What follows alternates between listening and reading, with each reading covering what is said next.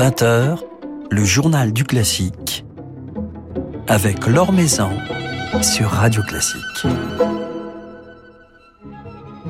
Bonsoir à tous. Elles forment un duo, un duo constitué pour célébrer l'art de la mélodie. La soprano Marie-Laure Garnier et la pianiste Celia Oneto Ben Saïd seront à notre micro ce soir pour nous parler de leur amour pour la mélodie et nous présenter leur premier album, un superbe album intitulé Songs of Hope, tout juste sorti chez Nomad Music. Nous retrouverons ensuite notre grande voyageuse Emmanuelle Giuliani du quotidien La Croix pour un petit périple à Budapest.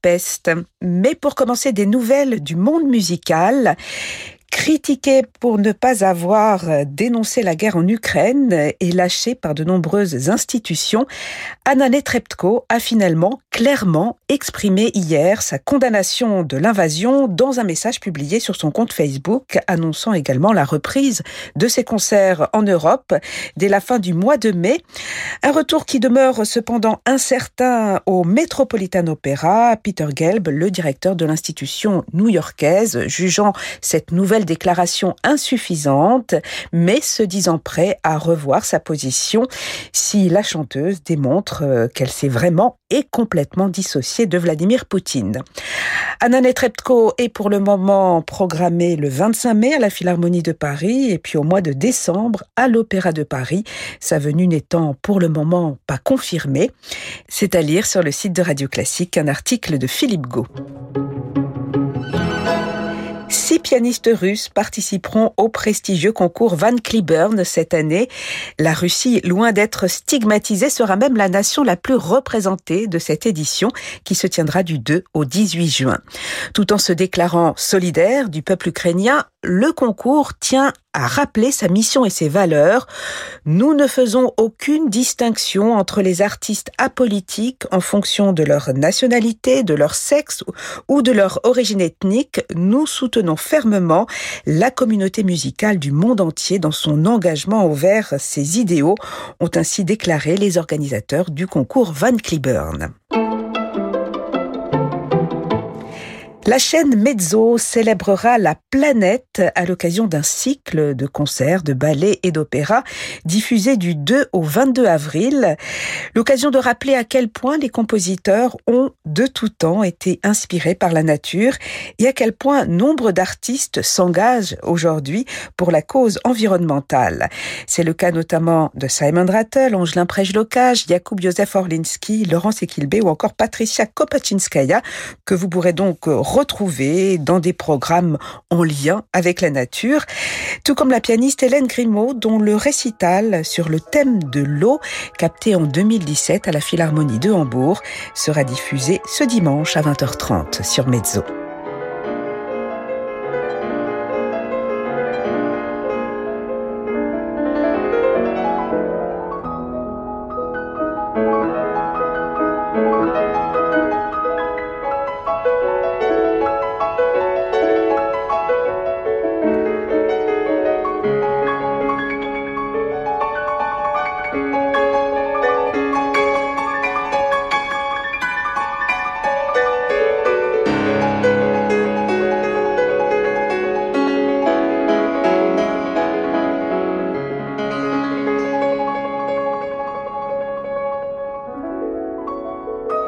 Un petit extrait des Jeux d'eau de Maurice Ravel sous les doigts d'Hélène Grimaud. Les Jeux d'eau de Ravel qui figuraient au programme de son récital, récital d'Hélène Grimaud, diffusé dimanche soir sur Mezzo dans le cadre de ce cycle Music for the Planet. L'Or sur Radio Classique. Voilà dix ans, plus de dix ans même, qu'elles partagent un même amour pour la mélodie, qu'elles ont uni leurs talents pour célébrer ce genre et créer un duo à part entière. Leur tout premier enregistrement en duo vient de paraître chez Nomad Music, euh, un merveilleux programme envoûtant, mettant en regard des mélodies françaises du XXe siècle et des spirituals américains. Marie-Laure Garnier et Célia Oneto Ben Saïd sont à cette occasion nos invités ce soir. Bonsoir à toutes les deux. Bonsoir. Bonsoir. Alors la mélodie, euh, c'est un genre que vous aimez euh, depuis toujours, toutes les deux. Est-ce que c'est grâce, entre autres, à la mélodie que vous vous êtes rencontrées ou est-ce que c'est l'une qui a initié l'autre à, à, la mélodie Célia euh, Oui, c'est par le répertoire de musique de chambre, donc de mélodies et de leaders qu'on s'est rencontrés. Moi, j'ai sollicité Marie-Laure il y a un peu plus de dix ans, effectivement, pour euh, qu'on travaille ensemble chez Jeff Cohen au conservatoire, qui a une classe euh, de duo euh, qui est ouverte pendant un an. Et puis, à l'issue de cette année, non seulement Jeff nous a initiés ensemble à la mélodie et au leader, mais il nous avait déjà euh, donné euh, à travailler des Negro Spirituals. Tout a germé euh, au même moment finalement. Et donc vous formez un, véritable duo puisque euh, la mélodie, c'est un genre qui se chante à deux. Euh, le piano comme le chanteur ou, la chanteuse sont tous les deux autant au service du texte euh, que des notes, hein, Marie-Laure. Tout à fait. Souvent on met beaucoup en avant le chanteur ou la chanteuse, je crois presque par habitude de l'opéra. Et euh, le, je crois que un de nos chevaux de bataille avec Célia, c'est euh, de faire entendre, euh, eh bien que le lead et la mélodie, c'est vraiment deux instruments à part entière. Et, et, la musique est vraiment écrite pour cette formation. Donc il n'y a pas de hiérarchie entre les deux. Chacune apporte sa part, son regard, sa sensibilité, son expérience. et je trouve ça vraiment très très beau de pouvoir faire ce travail ensemble.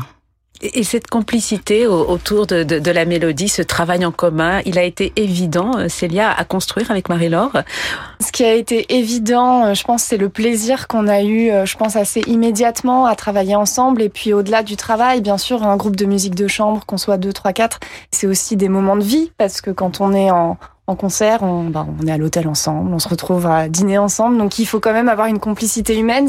Donc euh, il a été évident euh, assez rapidement. Après, euh, je pense comme tous les jeunes musiciens qui se construisent, il y a eu des étapes, il y a eu des épreuves, tout n'a pas fonctionné tout de suite. Et justement, je pense que c'est ça qui peut-être nous a soudés, c'est que on nous a pas tout de suite dit mais vous êtes merveilleuses les filles, toutes les portes s'ouvrent. On a eu des remises en question et qui ont été parfois douloureuses hein, d'ailleurs à mmh. vivre, mais en fait ça nous a ça nous a vraiment solidifié et d'un point de vue musical et d'un point de vue euh, humain en fait. Et Célia le, le dit assez souvent, on est assez différentes dans les tempéraments. Je pense qu'une des, des grandes réussites de notre duo, c'est aussi euh, cette envie de considérer l'autre pour euh, ce qu'il est, pour euh, qui il est, qui elle est en l'occurrence, de construire vraiment notre euh, notre équipe à la fois sur le plan musical avec beaucoup d'exigences, de rigueur et, et, en même temps sur le plan humain, je pense que c'est une valeur très importante quand on veut de la longévité et je pense que bah on a encore de longues années pour continuer de, de parfaire ce duo.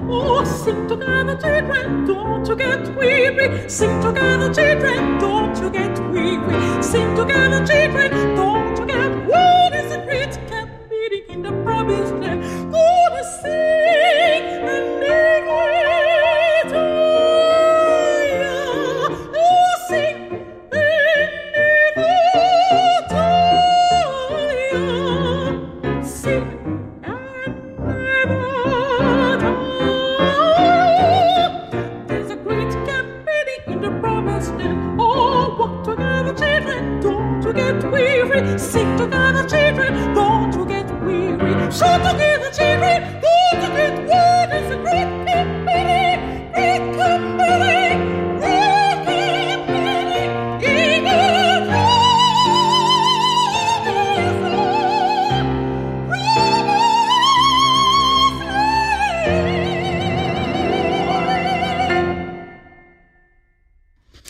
Songs of Hope, tel est le titre euh, de cet album, votre album, Marie-Laure Garnier et Célia Oneto Ben Saïd, un album traversé par le souffle du spirituals.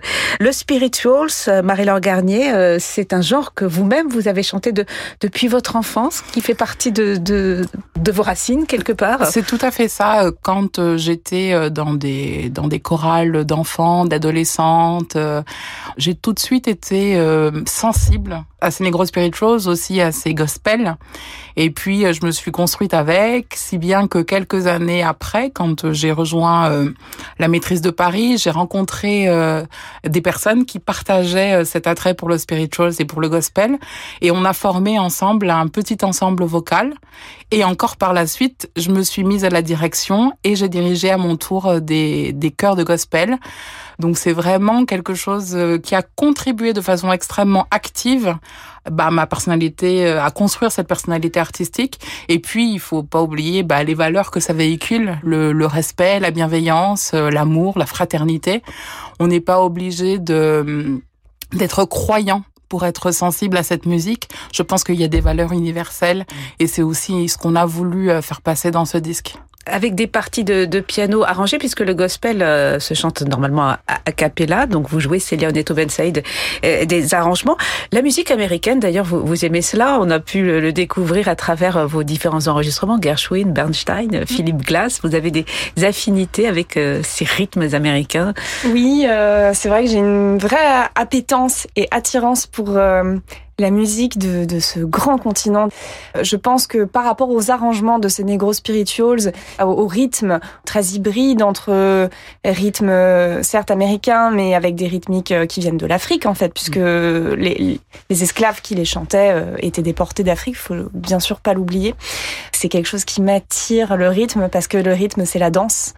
Et comment vous est venue l'idée, l'envie d'associer ces spirituals à des mélodies euh, françaises du XXe siècle, en, l'occurrence de, de, Messiaen et, de Poulenc? Pour moi, c'était euh, c'était impossible de ne pas enregistrer de la mélodie française en tant que jeune artiste française.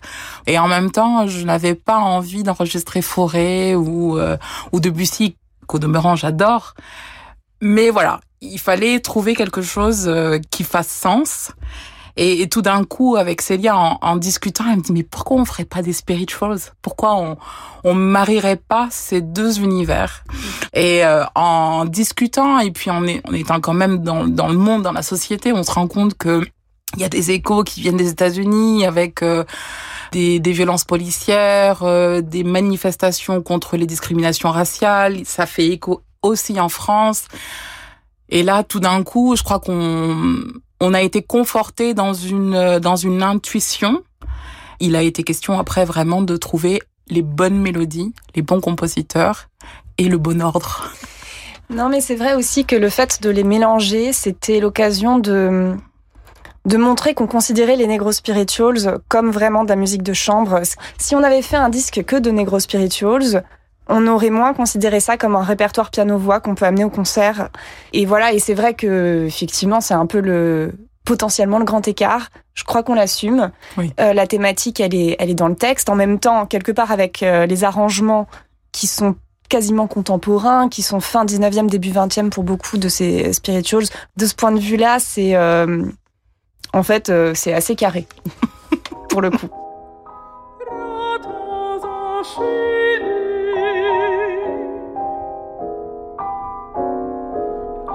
Petit soutien vivant de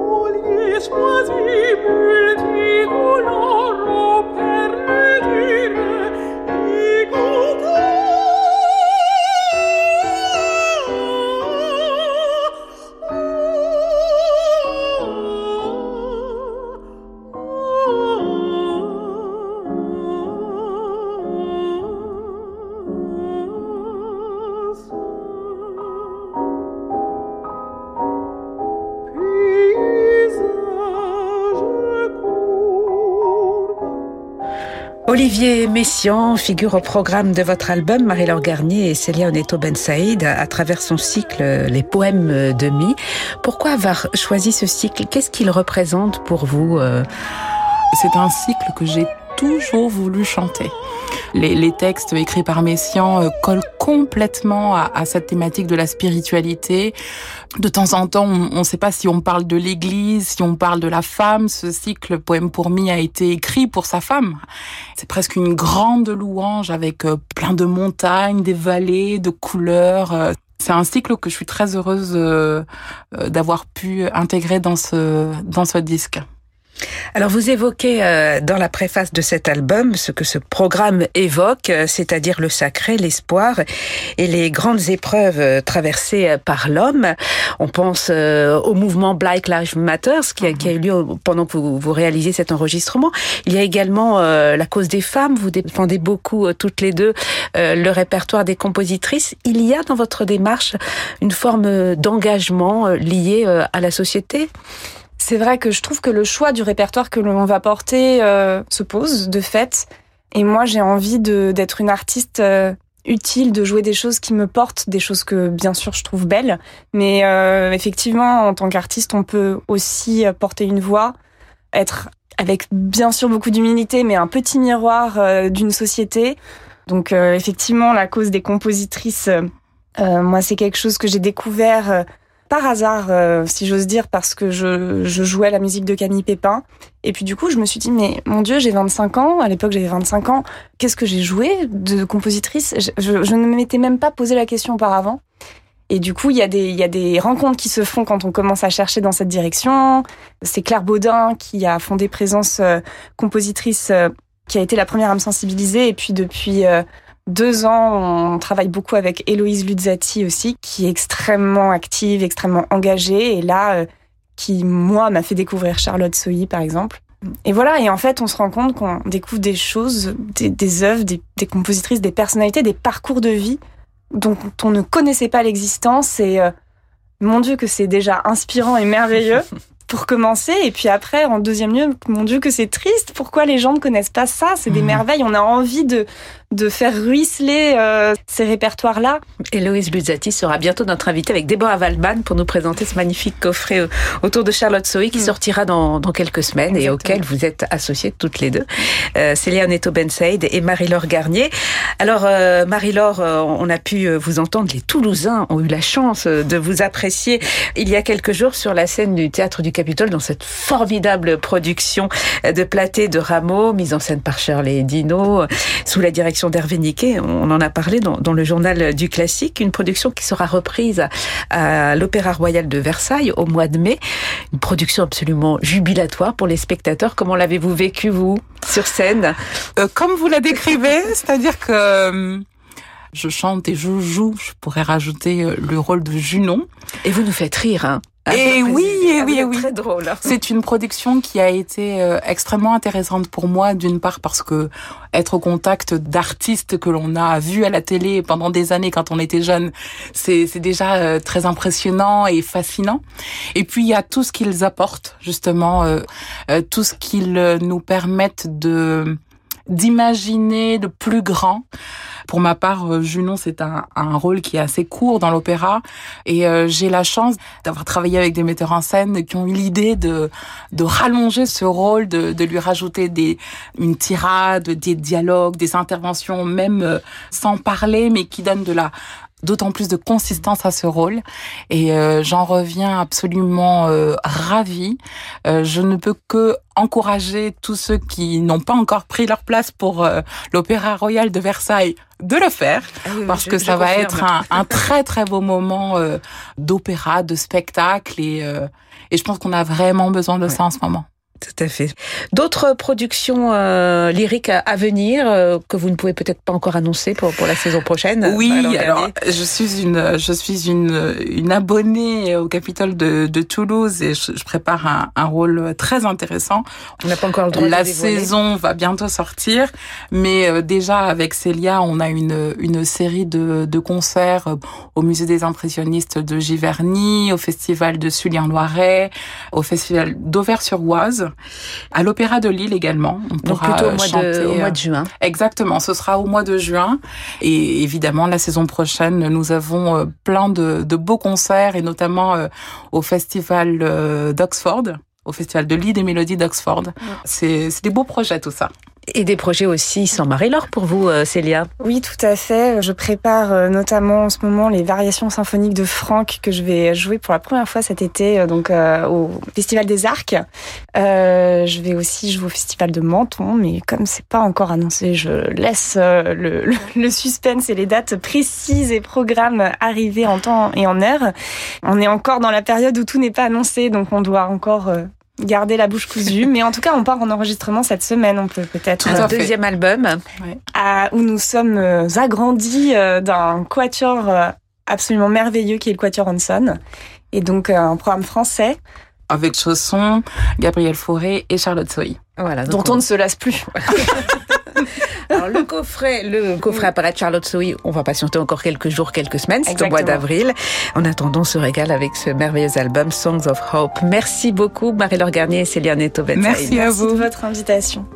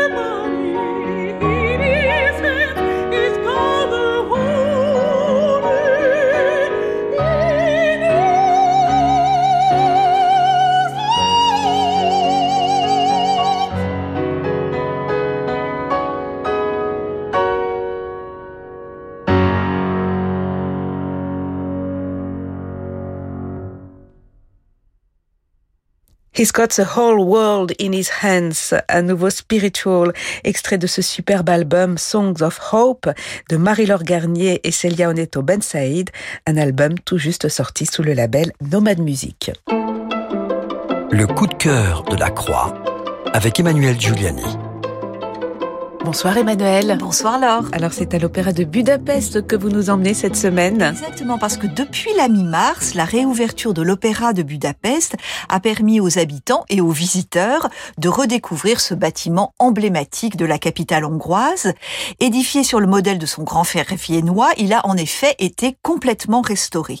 Plusieurs années ont été nécessaires pour, dans un souci d'équilibre, respecter l'aspect patrimonial de ce bâtiment. Il fut inauguré en 1880 1984, mais mettre aussi tous ces équipements techniques, ces équipements de sécurité et d'accueil du public aux normes de notre époque des années 2020. Il a été dessiné par l'architecte Miklos Ibel dans le style néo-renaissance, comme on le faisait beaucoup euh, au 19e, avec ses trois larges entrées sur la rue et ses cinq ouvertures percées au premier étage qui lui donnent un aspect vraiment très festif.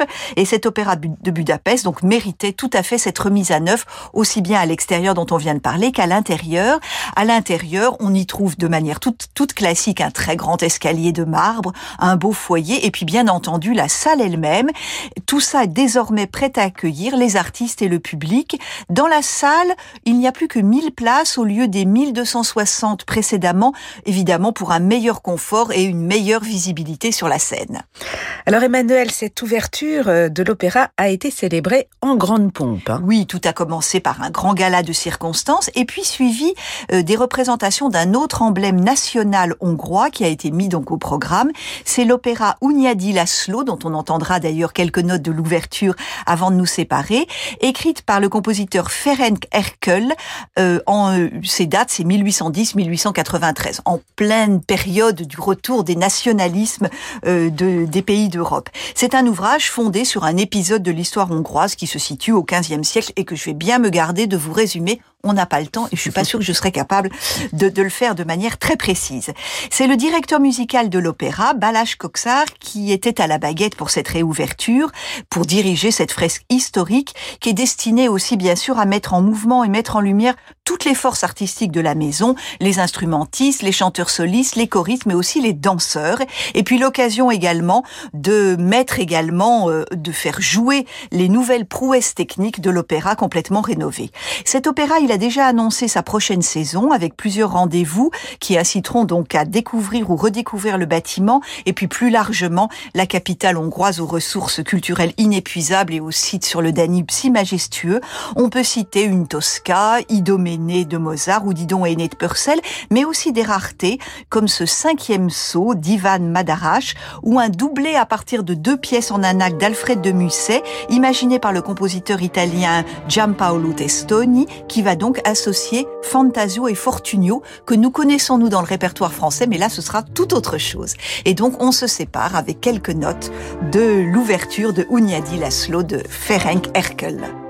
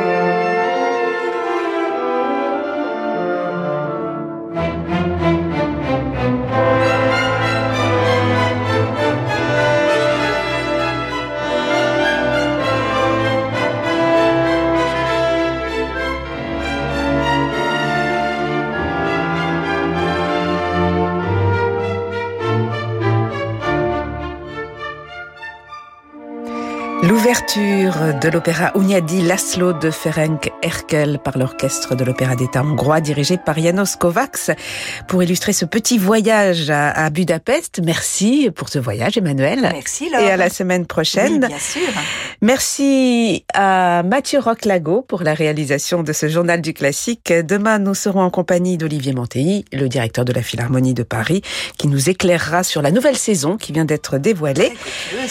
Et ce soir, euh, ce programme se poursuit sur Radio Classique avec une soirée spéciale pour le jubilé de Christian Morin.